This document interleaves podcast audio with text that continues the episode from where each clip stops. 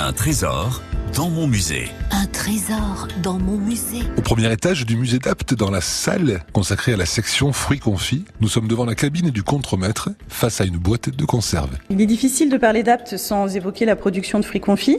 Et cette boîte de conserve témoigne des différents types de production des usines aptésiennes et du travail de l'emballage. Sandra Poezevara, directrice du service patrimoine et musée de la ville d'Apt. Un trésor Un trésor dans mon musée. Apt est terre de, de confiseurs depuis au moins le Moyen Âge et les confiseries aptésiennes euh, fabriquaient aussi bien des fruits confits que des nougats, des dragées, des bonbons et même plus tard du chocolat. Dans les usines euh, de la fin du 19e siècle et du début du 20e siècle, la production de confitures permettait d'utiliser les sirops des fruits confits. Ce seau en fer blanc, dont l'anse a disparu, contenait un kilo de confiture tout fruit au sirop de fruits confits.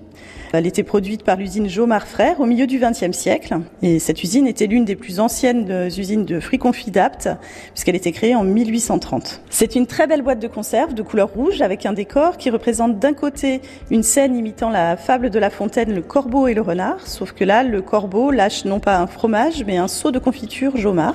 Et de l'autre côté, on a une jeune femme vêtue d'une longue robe et d'un tablier qui porte euh, un panier de fruits confits et qui représente euh, la marque L'Aptésienne. Un trésor Un trésor dans mon musée.